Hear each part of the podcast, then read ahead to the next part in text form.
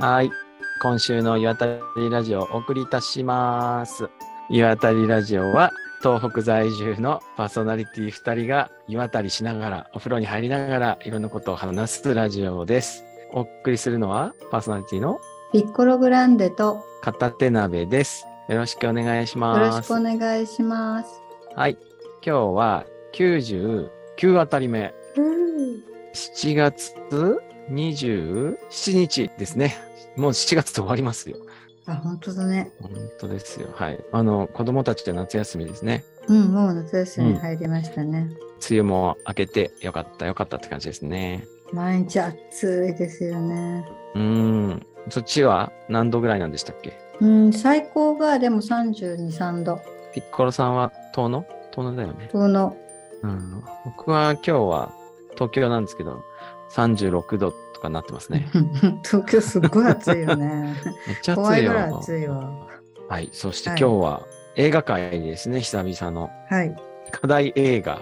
おす寺すめ山修。司さんの監督、脚本原作の田園にシスうん。を私が選んで、お互い別々に見て、今日は話ですね。はい。僕はアマプラでレンタルで見ました。はい。どうでした私、この映画っていうか、原作読んだのかな？本読んだのかな？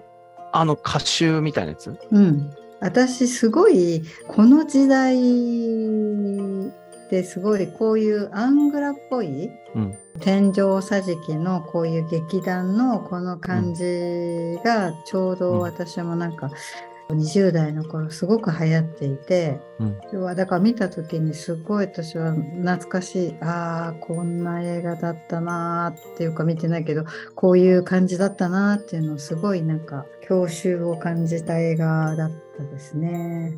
うん。当時見てなかったってことですか？うん、多分ねみな見てたかな？みあんまりそこちょっとよく覚えてなかったんだけれどもまあ、うん。それと、えっと、プラスアルファうん。私がすごく思ったのは、自分がこの映画って、えっと、寺山修司って青森のうん。出身の方で、うん。そのこれってほぼ彼の自伝的な映画。で彼が少年期にこう過ごしたこう様子がこう描かれている。でうん。恐山があったりとかあの田んぼの風景がこう広がっていたりとか、青森のこうすごい片田舎の町でのこういろんなこう古い田舎のサーカス来たりとかあとイタコだとかね、なんかそういうこうことが描かれていたりして実際に自分が今東北の岩手の町に来てるわけじゃない？うん。そうすると、まあ、時代はすごく違うにしてもあなんかすごくうん。この映画を見ながら、うんこういろんなことがかぶる感じがすごくしてでさらにこの映画を見た次の日かな私早知根神社の夜の、うえんっと、神楽をああ、その時期だ。うん。そうそう見に行ったんですよ。ですごい山の中の早知根山の麓にある神社で、うん。私がいつもお世話になっているご兄弟が2人でうん。神楽を踊られているのを見たりしてでお父さんが太鼓をずっと叩いてるっていうのとかを見ていて、うん。あーなんかこの映画とまたすごい重なるところが出てきて。とかね。なんかちょっとこういろいろ今の自分のこのいろいろな環境の中でうん見ると、東京に例えばいながら見るのとは全然ちょっと違うなっていう感じはしましたね。この映画のプロフィールっていうか、紹介文読んどきましょうか。はい。はい。田園にシス。寺山修司が自身の代表的歌集、田園にシスを映画化。この歌集の主要な作品を随所に散りばめながら、寺山の少年時代を回顧した自伝的色彩の濃い作品。子供時代の母親との関係や様々な出来事の回想、イメージが映画監督になった現在の私にモザイク的に襲ってくる。サーカスで見た空気女、怪力男、一寸法師、蛇使いの女、恐山の巫女、父親の霊、隣に住む美しいお嫁さん、化け鳥と駆け落ちする夢、馬小屋で出産する若い女。私は20年前の自分と一緒に過去を一つ一つ検証していくが、点点点。1974年、寺山ワールド ATG ということだそうですよ。うん。なるほどね。74年って、ピッコロさんは生まれてました？まだ生まれてないか。僕ね、69年生まれだから、僕が5歳の頃って思うと、あ、あんな頃の映画なのねと思って。うん片手鍋さんは全然そこに何のこう何もなくこれを見てうん。どんな印象？えっ、とね、まずその寺山修司自体に僕はあまり興味を持たなかったんですよ。うん世代なのかわかんないけど、うん僕のちょっと年上ぐらいの人が、すごく寺山修司に見入られてる人がいるっていうのは知ってたんだけど、自分自身はあんまり関わったことがなくて、で、ほら、この間青森行った時に記念館、うん。うん記念で館、記念館を見て、なんかもっとね、俺、破滅的な人だと思ってたんだけど、うん。ものすごい真っ当な人なんだなってことはそこで知ったのね。うん。あと、なんかこう、藤代誠二の影ってわかりますかね？あはいはいはいはい。うん。ああいう世界をなんか垣間見たっていうのかな？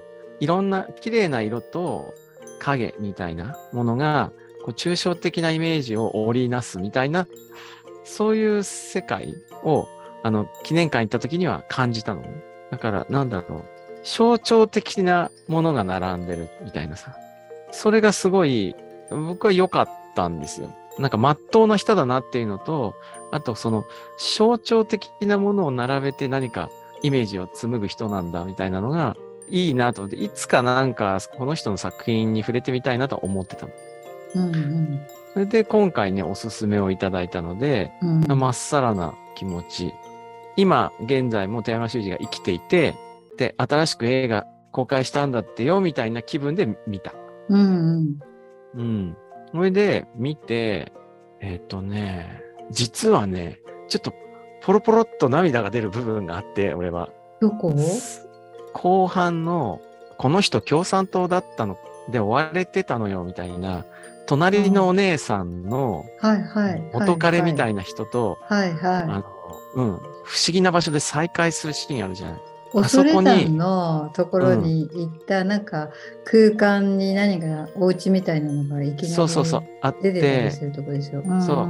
それでそこででさ、あって、そこにその主人公のさ、男の子が、なんか駆け落ちするつもりだったのにできなくって、で、だからもうほとんどど場所がどこだかわかんなくなってるじゃん、あそこ。ロケーションは恐山なんだけど、夢の中なのか、記憶の中なのか、今の自分から見たあれなのか、まあ、どこだかわかんない空間になってて、うん。ただそこでさ、そういう人たちに会って、目の前であり得たかもしれない未来みたいなものっていうのかね、なんだろうね。なんかすごいそこのシーンがすごい、俺こういうことあったわっていうところに触れてきたの。えそれは自分があの男の子みたいな立場な感じ？そうだね。その時に俺が共感してたのは多分、どっちかというと男の子側から見てたと思うんだけど、ああいうどうしようもなく何かが進行して、何かが進んじゃって、でも途中でそれが進まなかったんだけど、その続きもあったかもしれなくてみたいな、そういうものが全部一箇所にさ、全部まとまれ、まとめられちゃってるみたいな。なんかね、あそこがね、迫ったね。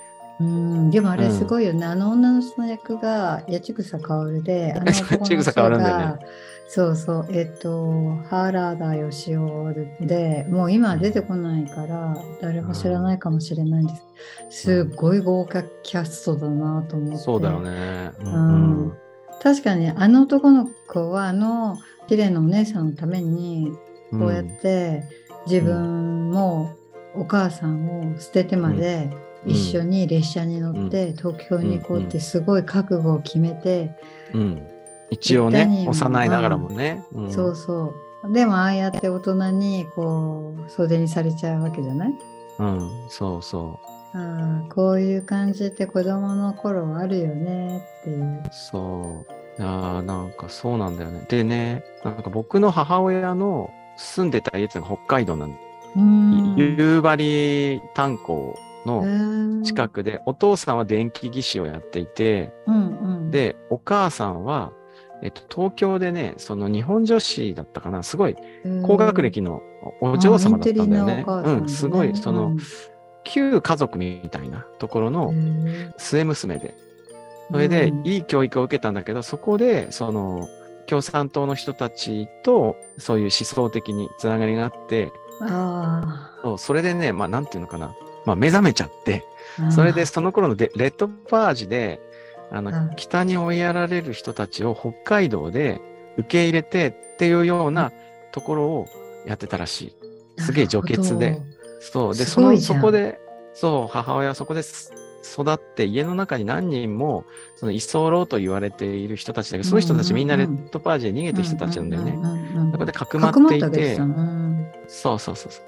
それでこっから先はね、なんともあれなんだけど、まあ、お姉ちゃんがいるんだよね、母親には。うん、ちょっと離れた、年の離れたお姉ちゃんがいるんだけど、うん、母は、僕のお母さんは17歳ぐらいの時に、そのもう母親を亡くしてるの。ああ、そうなんだ。うん。そう。それで、えっと、その年の離れたお姉ちゃんやお兄ちゃんに、いろんなことを教わるんだけれども、うんうん、えっと、そのほとんどが、ああ、あなたはまだ小さかったからそういう説明をしたんだよねって、後からね、大人になってからそのおばちゃんとかおじちゃんが母親に向かってそういう話をするのを聞いて、僕はそれがね、母親からは、母親自身がそうなんだと、私のその子供の頃や青春時代はこういう風な事情でこうだったんだで、みんなこうだったんだっていうふうに説明を聞いてたんだけど、うん、それは全部そのお兄さんお姉さんが、そこんちの若い子に言ってた、なんか半分ぐらい嘘なのね。話が。それで、ああ、なんかそういう幻の中にいたんだ、みたいな感じで。うん、で、しかも、そうやって北海道でほとぼりが冷めて東京に戻ったりしてる人もいて、うん、で、僕が幼い頃から、えっ、ー、と、早稲田の方にある不思議な家族が住んでてさ、そこはお姉さんと妹とおじさんっていう3人なの。みんな大人なんだけど、うん、で、誰、なんか、夫婦でもなく、なんかすごい不思議な3人組でさ、で、そこにお世話になってるって言って母親は何度も言ってたのね。うん、で、その母親のお姉さんもそこに遠くから富山から来るんだよね。何くれと世話をしに来るのよ。うん、それでそこんちの早稲田のお姉さんが自分の職場の若い素性の良い男性をうちのお母さんに紹介して、で、二人は結婚してるのね。それがお父さん？それがお父さん、僕の。そうだよね。そう。っていうことなんだけど、なんか、そのね、そうなんだよ。それでさ、すげえ不思議な縁がいろいろあるんだけど、その富山にまだ住んでる僕のおばちゃんがさ、なんで私がそんなにおじさんとおばさんの世話をしたかっていうと、うん、前にさ、別れ際にさ、実はさ、あのおじさんの子だっていう噂が私が子供の頃にはあってね、みたいなことを言ってさ、そういうことを匂わしてくるのよ。おばさんってそういうこと言いそう。めっちゃあり得るって感じなの。あ、そうなんだ。うん。なんか、そういうね、そういうのも重なったんだよね、そのシーン。あと、絵が良かったよ、やっぱすごく。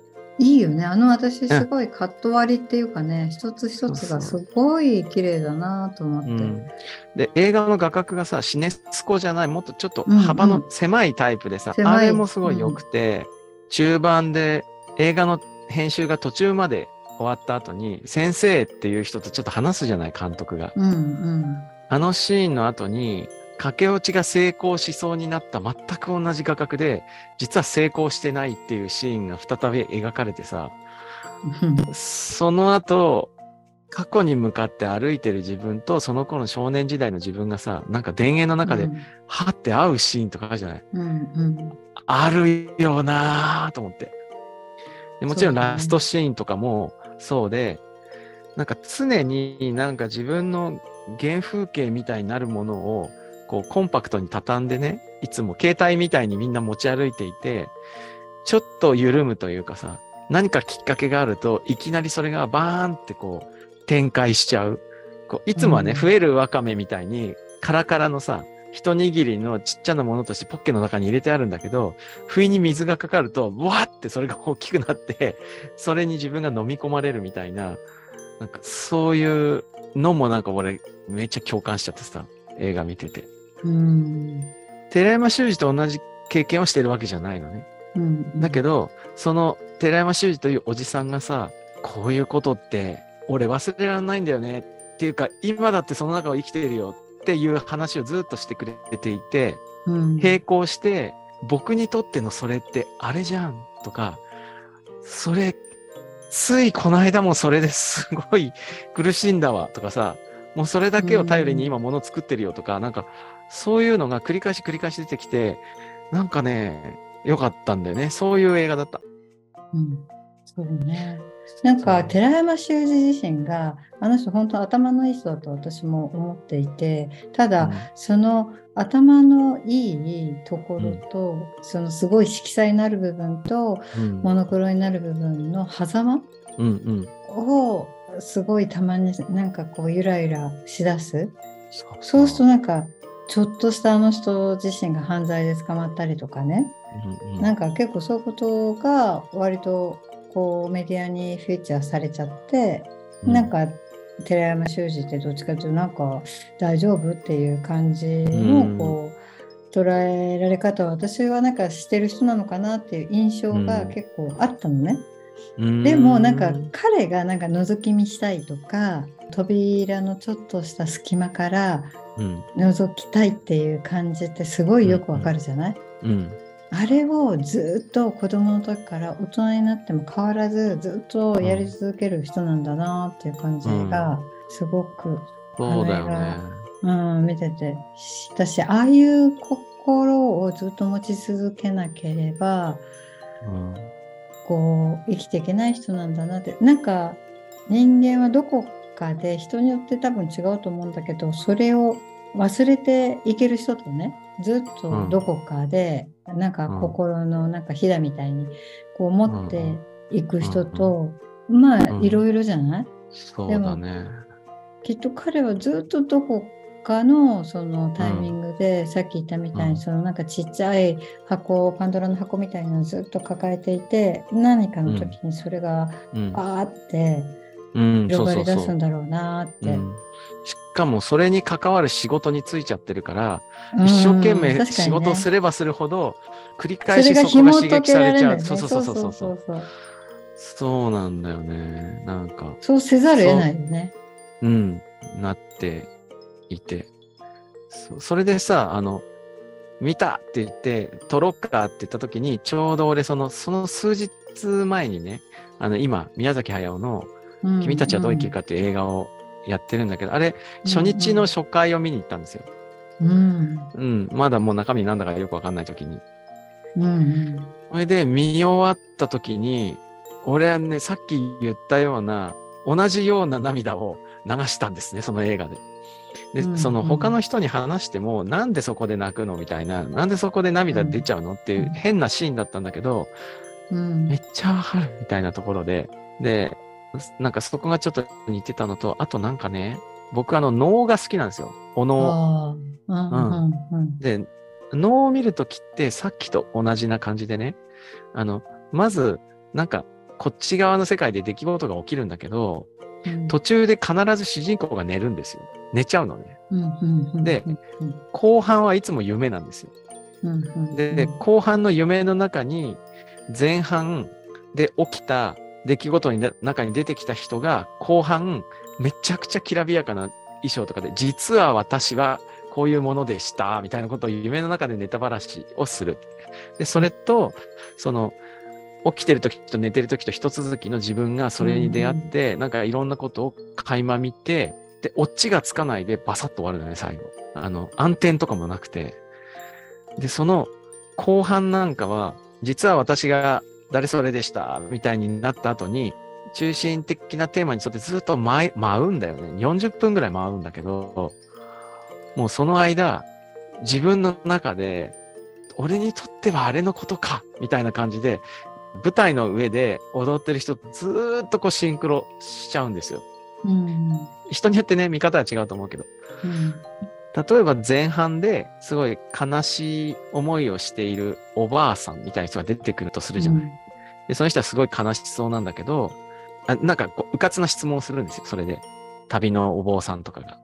一晩止めてくださいって言って、でそこになんかこう元気のないおばあちゃんがいて、どうぞって言って、で、なんか糸車とかを回していて、それで、なんかその糸車、田舎で見るには随分雅な形ですねって言うと、おばあちゃんがビクッとして、パタってこうなんか手を止めて、もう遅いのでお休みくださいって言って 寝かされちゃうのよ。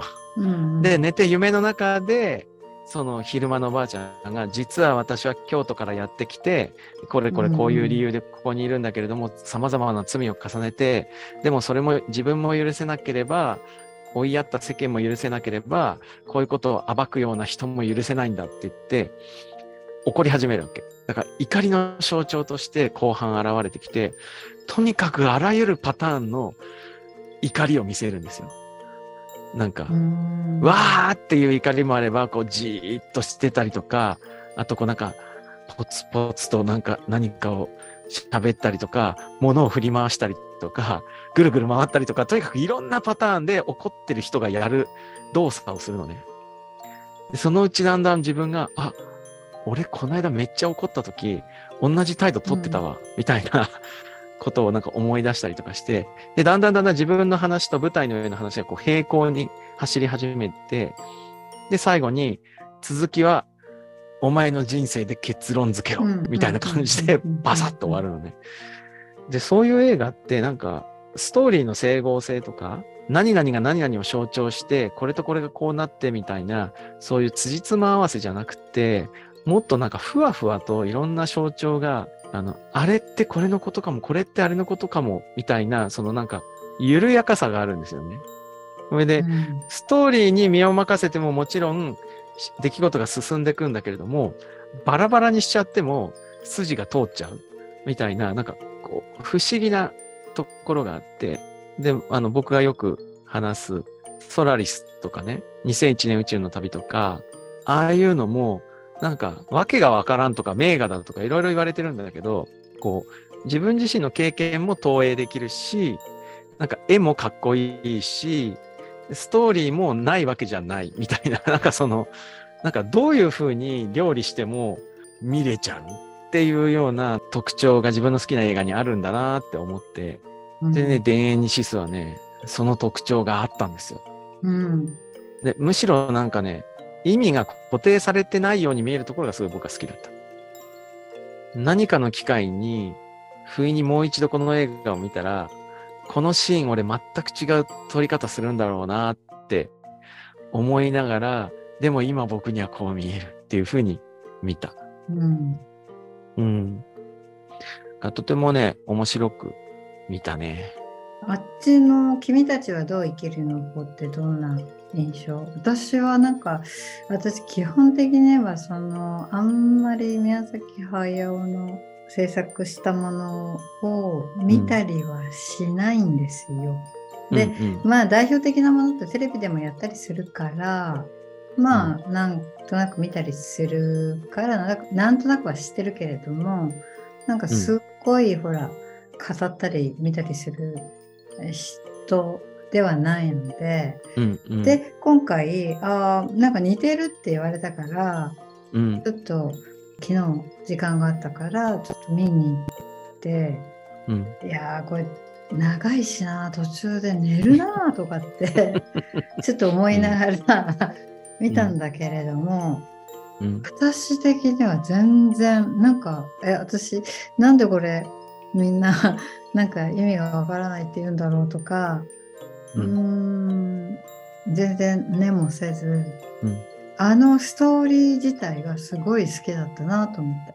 うん。いや彼が何をこう言わんとしてるかはそれぞれ見た人がそれぞれの中できっと感じればいいことだから、なんかまあ私がそれをどうのこうの言う必要もないと思うんだけれども私的にはそのだから要は寺山修司の田園シスと同じでなんかこの現在と過去のねうんとまあその先なのかななんかそそこら辺をこうすごく行ったり来たりしながらこう表しているうん。アニメで、あの男の子が、うん。なんていうのかなこう早尾さんの何かバトンを渡されたんだなって感じがすごくして。うん。なんとなくあの大おじさんという方がやっぱりその彼に対して託している未来があるわけじゃない？うん。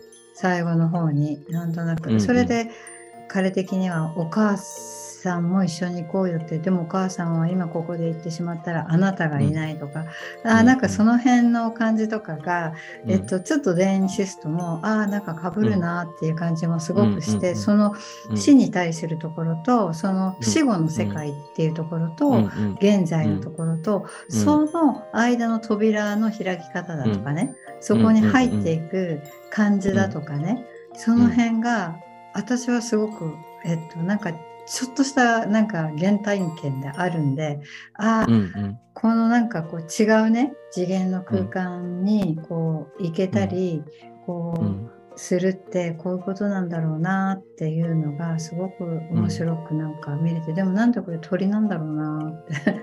ずっと思ってこれ鳥嫌いは無理だよねって。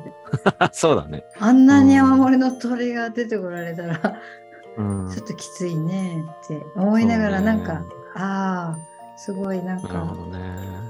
いい映画だったかなって私は。えー、いや、なんかいいなあの、デーニシスのさ、そのさっきのね、4人が出会っちゃうシーンね。うん、そのうん子供の時の自分と、隣のお姉さんと、そのお姉さんの思い人と、それをうん映画に撮ってる今の自分みたいのが、うんうん4社とも出てくるんだけど、あれ別にうん全部自分じゃん。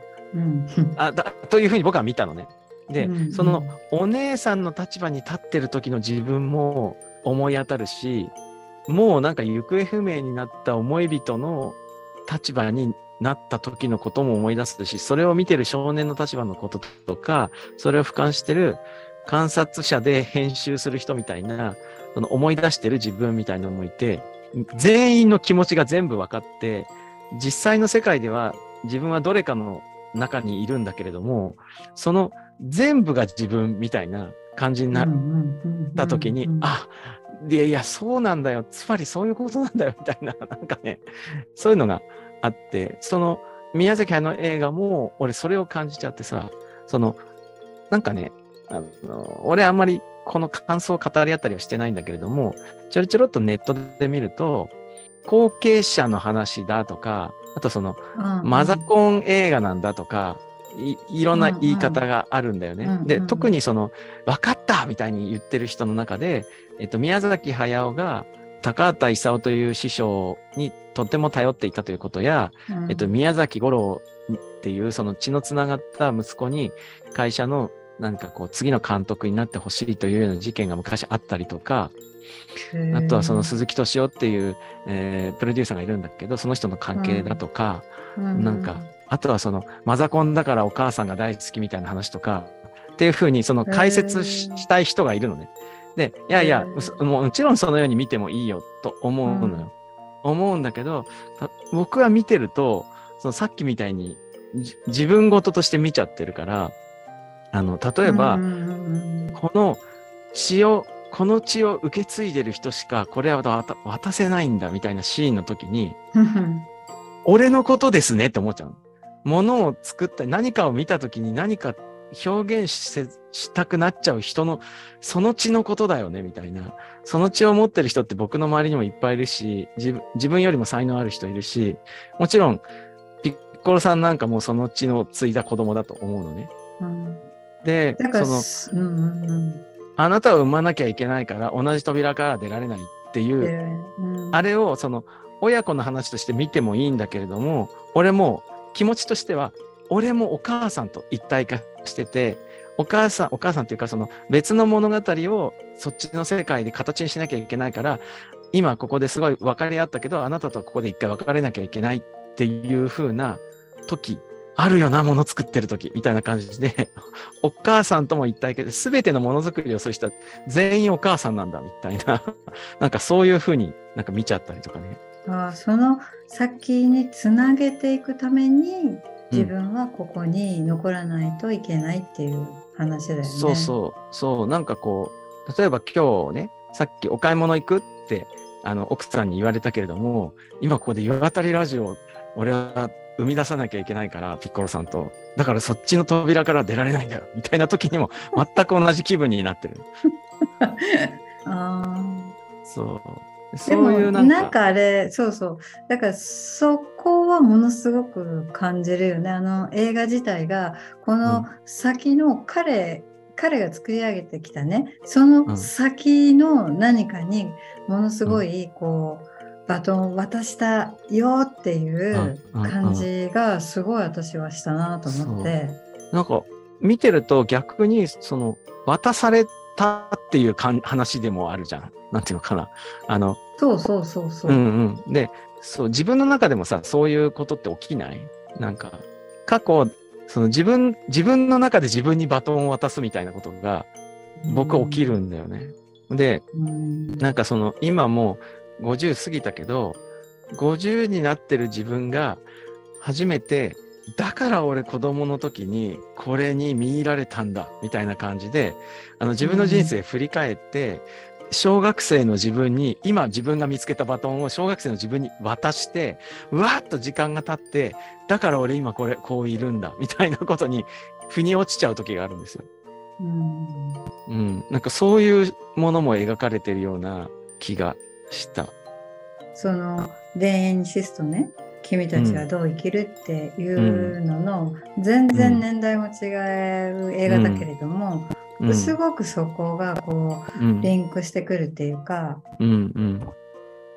ああなな時代とか国が違くても、面々とこういう映画ってそうそうそうそう。作れ、作られてるような気がした。なんかうん映画に詳しい人はさ、こういうジャンルの映画なんか、なな示す言葉があるんじゃないかなと思ったよ。えー、なんていうの？そうなの？いや、知らんけど。なんだろう。うーん、そうなのすごい映画ならではのさ、普遍的なテーマだよなと思った。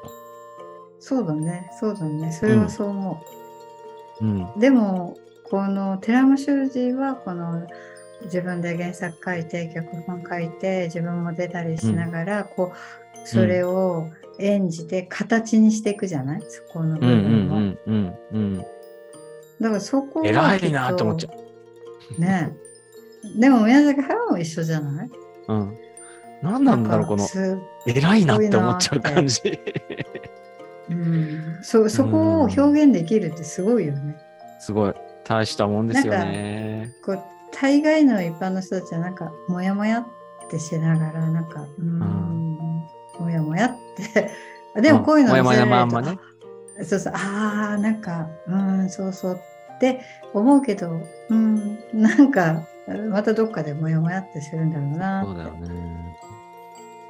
いや私なんかこれを見てさらにちょっと最近なんか、えっとこのえっと前々回のそのうん私の梅玉の喉に物が詰まる話とか、あれ何回も聞いててちょっと自分でも笑えるなって思いながら 聞いていてで、うん野菜の伊藤さんのお話をすごい聞いていて。うん。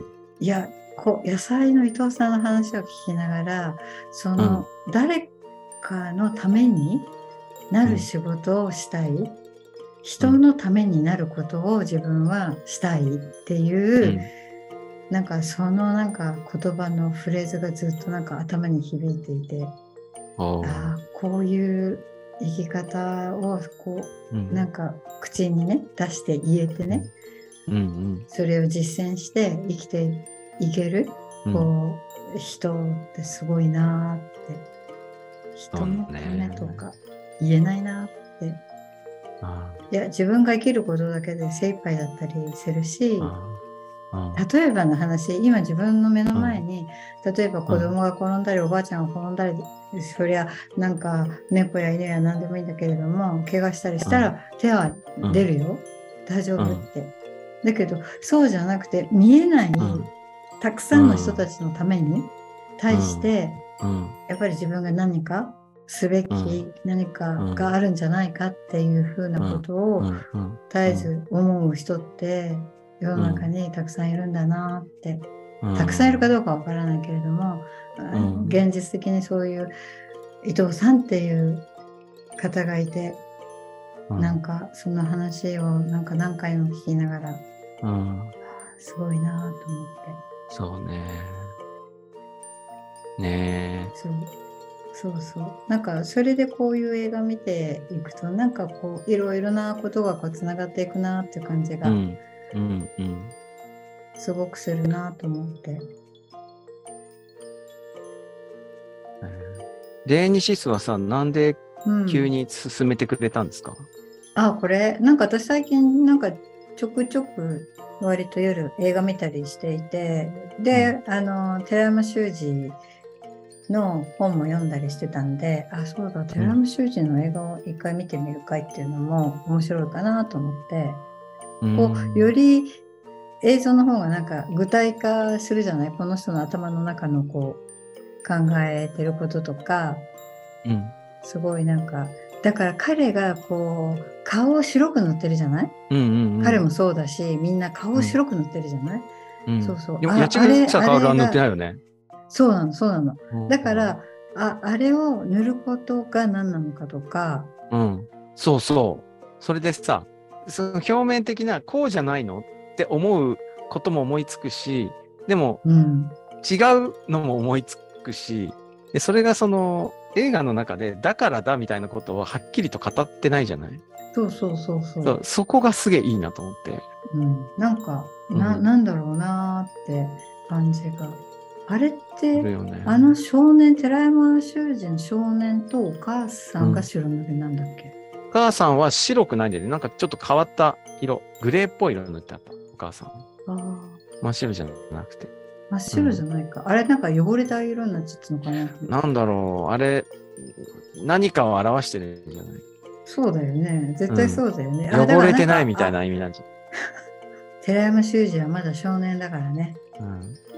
監督はすっぴんだったよね。すっぴんっていうか、そうそう白くそうそうなかったよね。うん。白くないし八千草薫も白くないし、うん白くないよね。原田芳雄も白くないうん。そういうなんかこう、近くてリアルな存在みたいなのはお化粧してなくて、で、ちょっと遠くなって、こう、象徴的な存在になると顔が塗られてるみたいな。ああなるほどねうん。サーカス小屋みたいな見せ物小屋みたいに出てくるじゃない？うん。途中で。なんかあそこも俺すごい良くて、空気女とかすごい良くてさ、面白いよね。宮崎駿の映画を見た時にね、うん。あの、なんか扉を行ったり来たりするとさ、おばあちゃんが人形になっちゃったりとか、なんかすげえ偉そうだった王様みたいのがただの鳥になったりとかってするじゃない？あれさ、俺めっちゃ今そういう世界を生きてて、その遠野から東京と直島と、なんか、まあ、しょっちゅう行き来してるじゃん。うんで、行く先々で自分の存在感の大きさが違うんですよ。あるところに行くと、すごい、その、今日の主品ですみたいな話になったり、どっかに行くと、ジュッパ人からげみたいなね、それこそ。うん、モブの一人みたいな背景になったりとかして、うんで、あの、俺としては自分の体がなんかこう伸び縮みしてるみたいに、それを感じてたのね。自分の姿形が大きくって平べったくなったり、小さくなってふわふわしたりとかするように、あなんか存在感とそうやって変わるんだなと思ったんだけど、そのうん、早尾さんの映画を見たときに思ったのは、うんえっと、自分自身の形を全く変えずに、外が伸び縮みしてるっていう風に見ると、ああいう風になるのかなと思った。ああなるほどねうん。自分の周りの世界が変わるだけなのかそうそう。あの、実際に動くとさ、世界の方は固定してるというか、確固たる存在としてあって、で、こっち行くと肩身が狭くて、あっち行くとなんかこう、伸び伸びするみたいな感じで、自分側が変化するみたいなんだけど、自分側を固定して、世界側を伸び縮みさせると、ああいう風になるのかなって思った。うん。うん。で、なんかこう、キムタクがさ、息子が鳥になっちまったみたいなこと言うシーンあるじゃない？うんうん。あそこなんかは、その、その瞬間思ったのはさ、ちょうどその、僕は SNS の中だとツイッターが一番好きなんだけど、まあ、昨日 X になっちゃったけどさ、あの、あそうだね。そうだうねん、そうそう。で、ツイートってさ、ピーチクパーチク言う意味じゃない、うんうん。だから、あの、扉の向こうでは、ピーチクパーチク言うことですごいこう、存在感があったり、すアルファツイッターみたいな感じなんだけども、うんある世界に出てくると、ただのなんか糞をまき散らして、話のできない、なんか右往の衆みたいになるっていうような風にも見えたのね。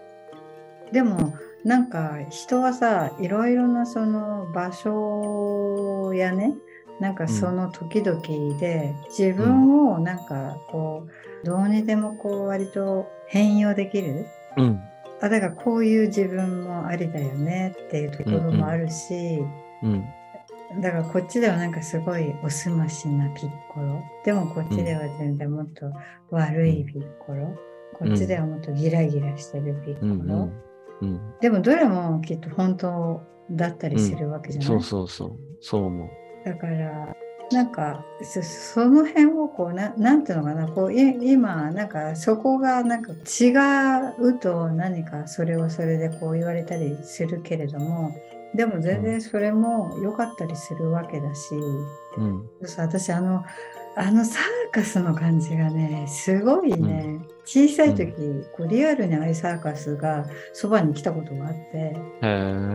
でなんか行っちゃいけないって言われてたの。うんうんでサーカスに何か悪いことするとサーカスに売られちゃうって言われて、うん。うん。うんうん。なんかそういう場所だったのサーカスって。うんうんうん。あだからこういう感じだったんだななんかだからすごいわい雑な感じとかいろいろなことが入り混じっていて、うんうん。なんかでも子供はみんなでちょっと探検したくなっちゃうわけよ。うん。だから、んえ、本当にお首が俺めっちゃ長い。美大ってああいうとこだったよ。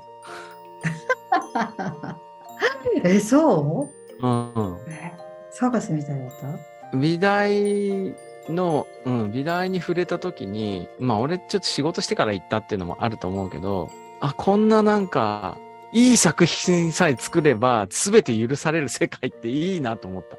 うん、まあ確かにね。確かにね。なんか自分が表現するものが全ての世界だったりするからね。そうそう。そう。でも、なんていうの？大人に受けるよりも同級生にあいつすげえって思われる方が誉れじゃなかった？うん、確かにね。私でもなんか、そうね。なんか難しいな、とも言えないな。こうすごい変わった女の人がいて、その人多分私なんかよりもちょっと年が上だった人だと思うんだけど、同級生でいて、その彼女が作るものがなんかうん。突き抜けすぎちゃっていて、うん。なんかさ、だから何の評価もされないわけ。あ誰からも？だし、そう誰からも。なんかちょっとなんかこうこんなものを作っちゃってまたそれもすごくでかいものを作るわけよ。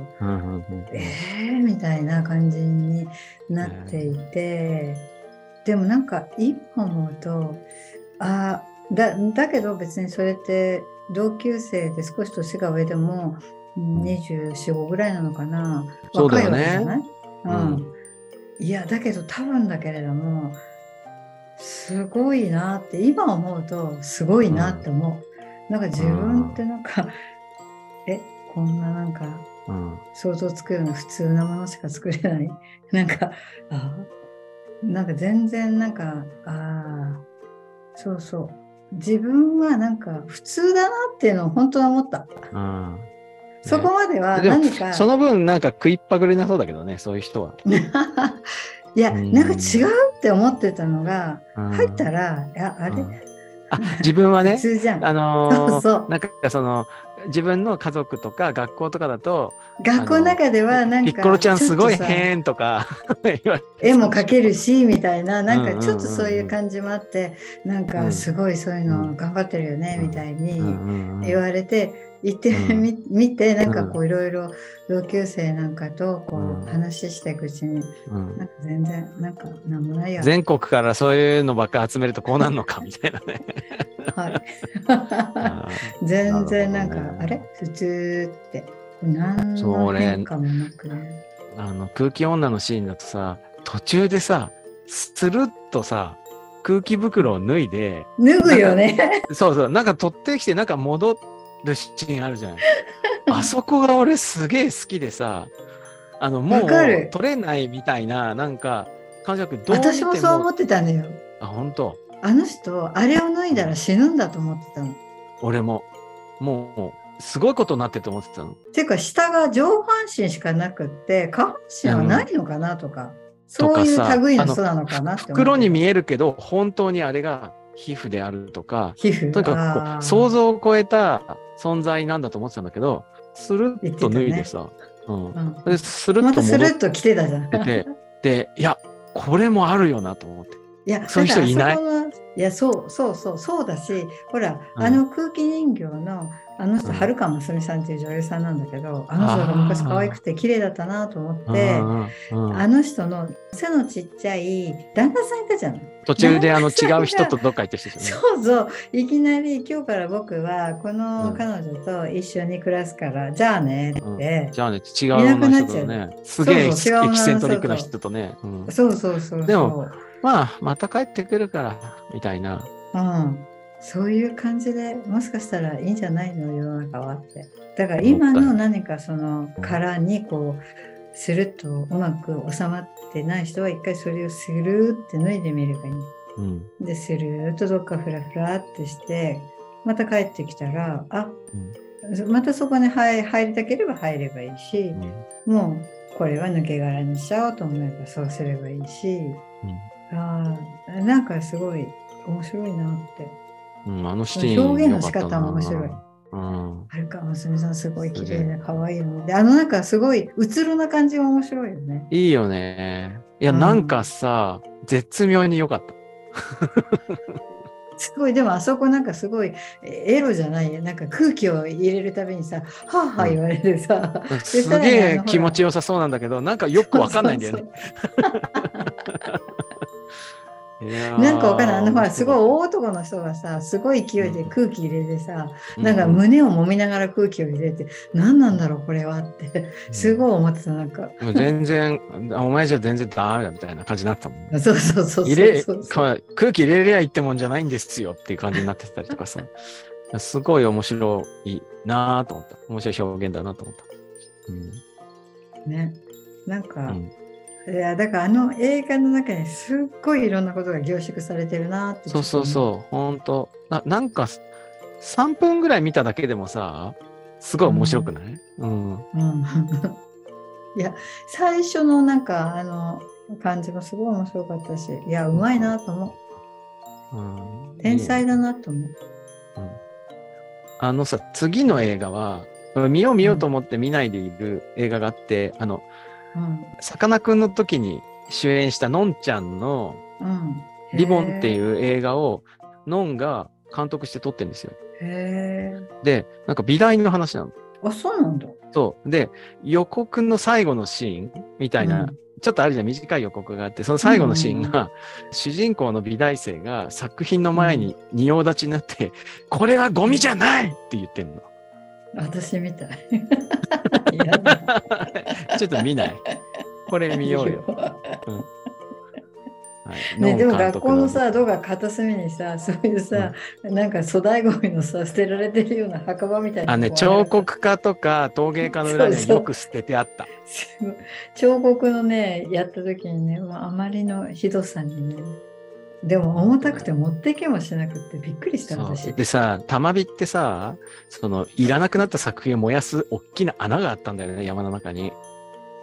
あそこ山の中だからね。そう。で、そのさ、あの、学年末とかになって卒業生が置いてった無責任な作品とかをさ、次の年の連中がそれを捨てに行くんだけど、誰がやってんのかわかんないんだけど、その大穴の端っこのところに、等身大のさ、彫刻家の修作が並べてあるんだよ。いやー すごい即身仏みたいになってて、めっちゃ嫌だったんだ、俺、あれ。変なとこだったなえでもちょっともうさすがにさ私たちあのこれ「湯あたりラジオ」っていうぐらいだからうん。えだってえっとこの回は99や当たり目で今週が99で、9だよね来週が100どうする？100? 100だよ。うんだから100当たり目はやっぱりどっかお風呂に入らないと、入んないとね、湯あたりの神様に 怒られるよ。絶対怒られるよこれは。うんだから100 100あたりをどこにするかを考えよう。いうん。うん。考えよやあれ？去年のベストワンどこって言ったっけ？う。うわ、僕は溶けちゃうお湯か糖質温泉だと思うな。糖質か。糖質のあそこの露天うん、風呂。糖質、糖質か、あの、青森の37度ぐらいの。八千だ。や八千温泉だ。スカイの下のとこでしょ？そうそうそうそうそうそう。あの、なんか、ああそこの、こう、ふわーってもうふわーってそのまま死んじゃうように。全身牛乳寒天みたいなるやつ。そうそう。んうんうん。八千、糖質の方がまだ近いか。いや、秋田に行こうかなと思ったんだけど、秋田はちょっと今、水害とかいろいろああっ、て、んだな。うんうん。大変なことになってるから、うんうんうんうんあれはナンバーワンラドン温泉か？行ってみるあそこに。うん、大谷温泉だっけ？海側ずっと走っていけば行くんじゃない上の方に行けばいいんだよね。そうそうそうそうそう。あうんうんの海岸線沿いを、じゃあ、うん。大谷温泉にしようか。うんわかりました。はい。じゃあ、のんちゃんのリボンは、んまあ見とけばいいって話ですね。うん。うん。うん。そうそう。で、100湯あたり目は大谷温泉に行ってみる。入ってはいみると。。うんはい。田園にシス星4つついてんな。結構評価高いですね。あ、そうなんだ。うん。名画なんだね。いや、こういうの好きな人いっぱいいると思うよ、私。そっか。昔こういう映画がいっぱいあったもんなんかだけどこの映画はその中でいやなんかきちんとしたうん。ななんていうのかな何か一本筋通ってるなって感じがすごいする、うんうんうんうん。なんかこういう風なアバンギャルド感を出しながら、なんかはちゃめちゃなやつってあるじゃん、なんかうん、なんか、ふ、深みがないやつあるよね。そうそうそうそうそうそう、なんかそれとはもう全然違う、そうだよ。俺の大好きな YMO のアルバムにさ、うん、いいものもある。YMO 大好きだけど悪いものもあるっていうの知らない？すごい良かったな、あれ。うん。これでもさ私わかんないんだけどほらうん。片手鍋さんはさ男の子じゃんうん。うん。私この2つの作品ともさやっぱりさ、なんていうのかなお母さんと男の子？で主人公が少年だからね。あまあそういう風に見えちゃうよねまああるうん見えちゃうけど、うんでもなんか、うん。なんかそういう感じなんだろうなっていう気がすごくする。なるほどね。俺でも、その自分のね、性別的には、うんその男の子のというのは、あの、あれなんだけど、でも、同じぐらい、母その登場人物としての母親みたいなものにうん、自分重なったけどね。あお母さんに重なる？うん、自分がね。自分がだからそれは子映画の中で供がいるからじゃないの？なんだろう。でも、なんかもうちょっと抽象的なことを言ってるような気もしたけど。まあねまあまあうんそれだけじゃないとは思うけれども、なんかそこが一番人にとって分かりやすかったり刺さりやすかったりするかなっていう感じはちょっとしたな。うんうん、そう思う。だから、そのレイヤーで、そういうふうに受け取るうんこともできると思う。うんうんうんうん、そうね。でもだからといって私、お母さん側には立たないな、自分が。うん。えどっちかというと男の子側だな。あ、そう。うん。うん。なるほどね。そういうまあ、特にあすのね宮崎駿の方は、卑弥っていうさ、あの、うんうん。うん、あの、なんかこう、美少女にすごい自分重ねてたね。美少女だから。美少女になりたい。そうそうそうそうそう。めっちゃかっこいいしさ。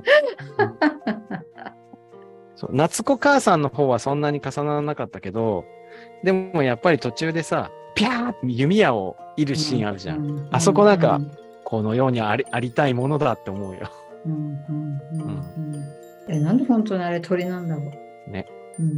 鳥は境界線を越えるからじゃないあ。あ、そっか。そうなのかな。うん、なんか明治かペリ天カンの皇、なんかあれが変わったわ。